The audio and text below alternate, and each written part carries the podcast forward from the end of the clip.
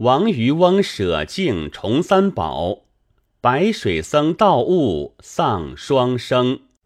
诗云：资财自有分定，贪谋枉费踌躇。假使取非其物，定为鬼神揶揄。话说宋时淳熙年间，临安府市民沈一以卖酒营生。家居官巷口，开着一个大酒坊。又见西湖上生意好，在钱塘门外丰乐楼买了一所库房，开着一个大酒店。楼上临湖晚景，游客往来不绝。沈一日里在店里兼着酒工卖酒，傍晚方回家去。日烛盈盈，算计利息，好不兴头。一日正值春尽夏初，店里吃酒的甚多，到晚未歇。收拾不及，不回家去，就在店里宿了。将及二鼓时分，忽的湖中有一大船，泊江拢岸。鼓吹喧田，丝管交费。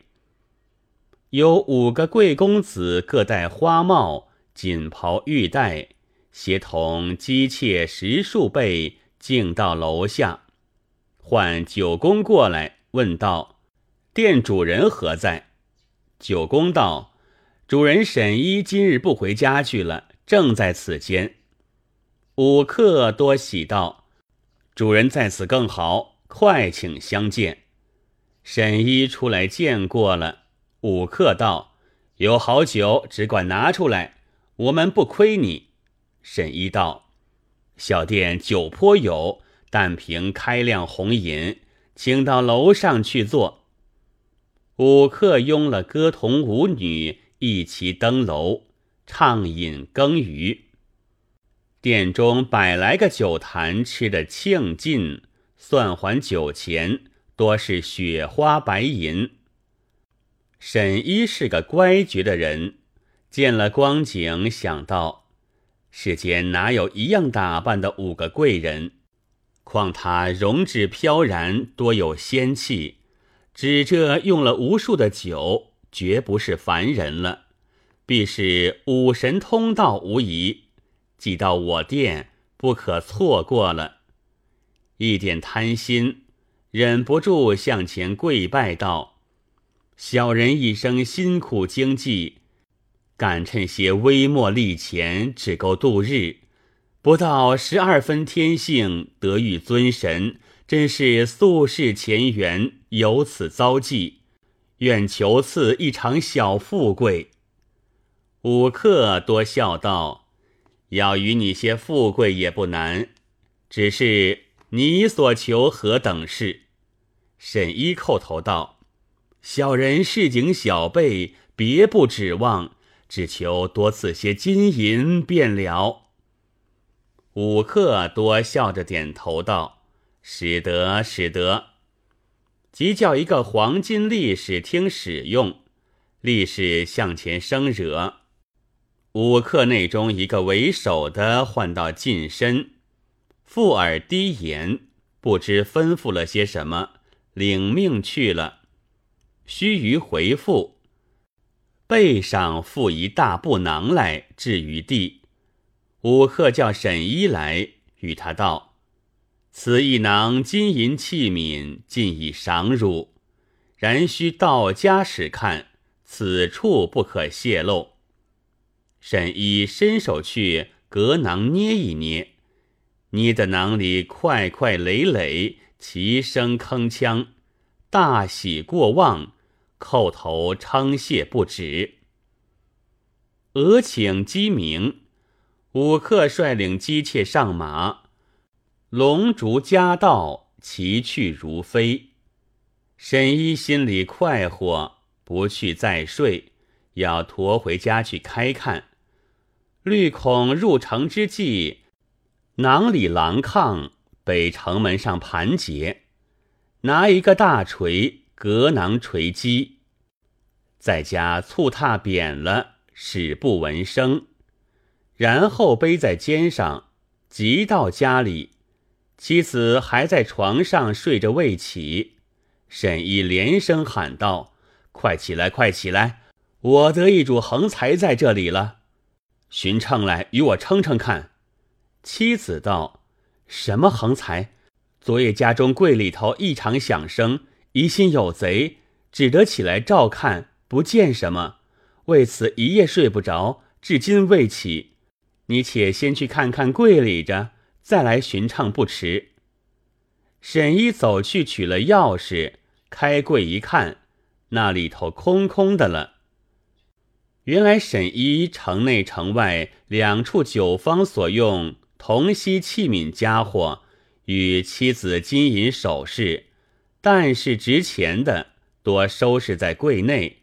而今一件也不见了，惊异道：“怪哉！若是贼偷了去，为何锁都不开的？”妻子见说柜里空了，大哭起来道：“罢了罢了，一生辛苦多没有了。”沈一道：“不妨，且将神道昨夜所赐来看看，尽够受用嘞。”慌忙打开布袋来看时。沈一惊得呆了，说也好笑，一件件拿出来看，多是自家柜里东西，只可惜被夜来那一顿捶踏，多弄得歪的歪，扁的扁，不成一件家伙了。沈一大叫道：“不好了，不好了，被这伙泼毛神捉弄了。”妻子问其缘故，乃说。昨夜遇着五通神道，求他赏赐金银，他与我这一布囊，谁知多是自家屋里东西，叫个小鬼来搬去的。妻子道：“为何多打坏了？”沈一道：“这却是我怕东西狼抗，撞着城门上盘结，故此多敲打石落了。哪知有这样事，自家害着自家了。”沈一夫妻多气得不耐烦，重新换了匠人，逐渐制造时，反费了好些工时，不指望横财，倒折了本。传闻开去，做了笑话。沈一好些时不敢出来见人，只因一念贪吃，妄想非分之德，故受神道舞弄如此。可见世上不是自家东西，不要欺心贪他的。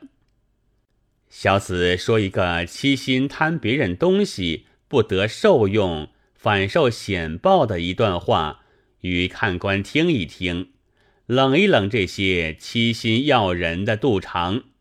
有诗为证：“一宝归人定夙缘，岂容旁逆得垂涎。”试看七隐皆成祸，始信明明自有权。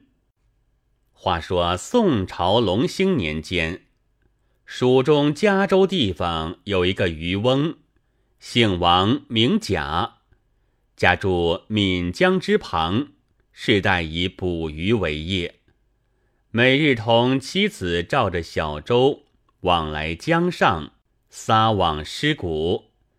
一日所得，恰好供给一家。这个渔翁虽然行业落在这里头了，却一心好善敬佛，每将鱼虾市上去卖，若够了一日食用，便肯将来布施于乞丐，或是寺院里打斋化饭，禅堂中木化辅菜，他不拘一文二文。常自喜舍不吝，他妻子见惯了的，况是女流愈加信佛，也自与他一心一意。虽是生意浅薄，不多大事，没有一日不舍两文的。一日正在江中照舟，忽然看见水底一物荡漾不定，恰像是个日头的影一般。火彩闪烁，摄人眼目。王甲对妻子道：“哎，你看见吗？此下必有奇异。我和你设法取他起来，看是何物。”遂叫妻子离网，嗖的一声撒江下去。不多时，调转船头，牵将起来，看那网中光亮异常，笑道：“是什么好物事啊？”提上手看，却原来是面古镜，周围有八寸大小，雕镂着龙凤之纹，又有篆书许多字，字形像符箓一般样，识不出的。王甲与妻子看了道：“闻得古镜值钱，这个镜虽不知值多少，必然也是件好东西。我和你且拿到家里藏好，看有实的才取出来与他看看，不要等闲亵渎了。”看官听说，原来这镜果是有来历之物，乃是轩辕皇帝所造。采着日月精华，按着奇门遁甲，剪取年月日时，下炉开铸，上有金章宝篆，多是秘籍灵符。但此境所在之处，金银财宝多来聚会，名为聚宝之境。只为王甲夫妻好善，也是宿世前缘，何该兴旺？故此物出现，却得取了回家。自得此境之后，财物不求而至，在家里扫地也扫出金屑来，垦田也垦出银窖来，船上去撒网也牵起珍宝来，剖蚌也剖出明珠来。一日在江边捕鱼。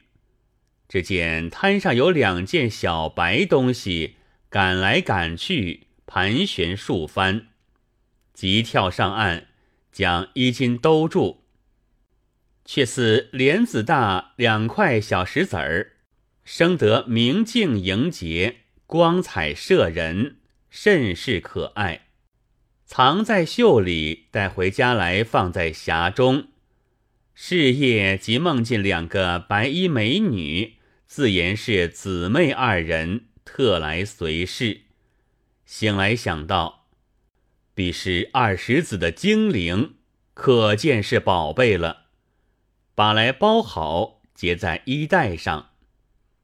隔了几日，有一个波斯胡人特来询问，见了王甲道：“君身上有宝物，愿求一看。”王甲推道。没甚宝物，胡人道：“我远望宝器在江边，跟寻到此，只在君家。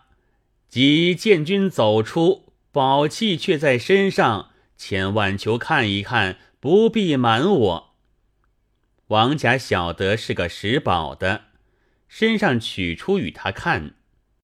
胡人看了，啧啧道：“有缘得遇此宝。”况是一双，尤为难得，不知可肯卖否？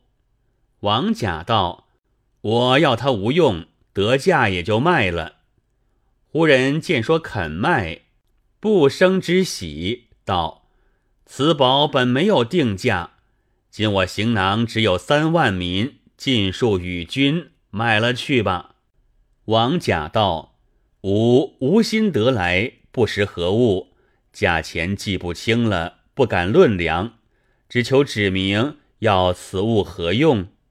胡人道：“此名邓水石，放在水中，随你浊水皆清；待此泛海，即海水皆同湖水，淡而可食。”王甲道：“只如此，怎么就值得许多？”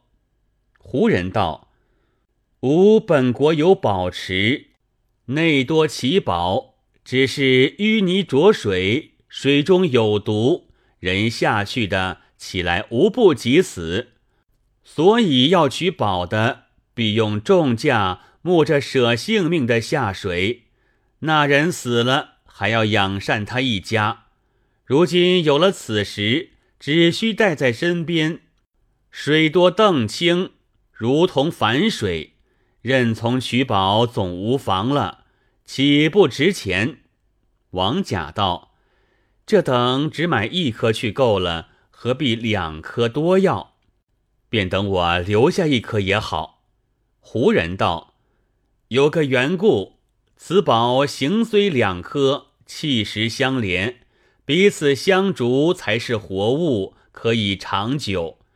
若拆开两处，用不多时就枯槁无用，所以分不得的。王甲想胡人识货，就取出前日的古镜出来，求他赏识。胡人见了，合掌顶礼道：“此非凡间之宝，奇妙无量。”连咱也不能尽知其用，必是世间大有福的人方得有此。咱就有钱也不敢买，只买死二宝去也够了。此镜好好藏着，不可轻去了它。王甲一言，把镜来藏好，遂与胡人成了交易，过江三万民买了二白石去。王甲一时富足起来，人还未舍渔船生活。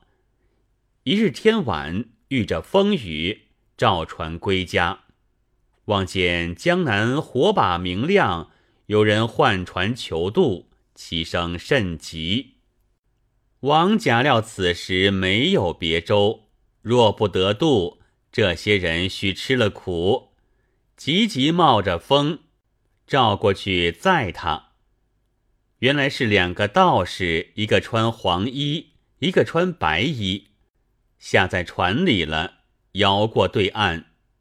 道士对王甲道：“如今夜黑雨大，没处投宿，得到宅上全歇一宵，实为万幸。”王甲是个行善的人，便道：“家里虽窝宅。”尚有草榻可以安寝，师傅们不妨下顾的。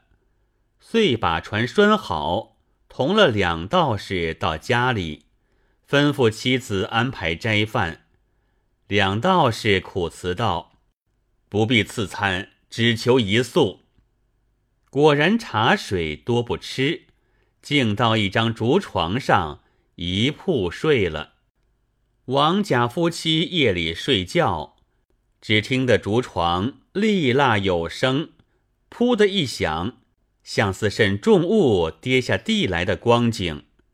王甲夫妻猜想，莫不是客人跌下床来？然是人跌，没有的这样响声。王甲疑心，暗地走出来，听两个道士诉处，既然没有一些声息，愈加奇怪。走转房里，寻出火种，点起个灯来，出外一照，叫声：“哎呀！”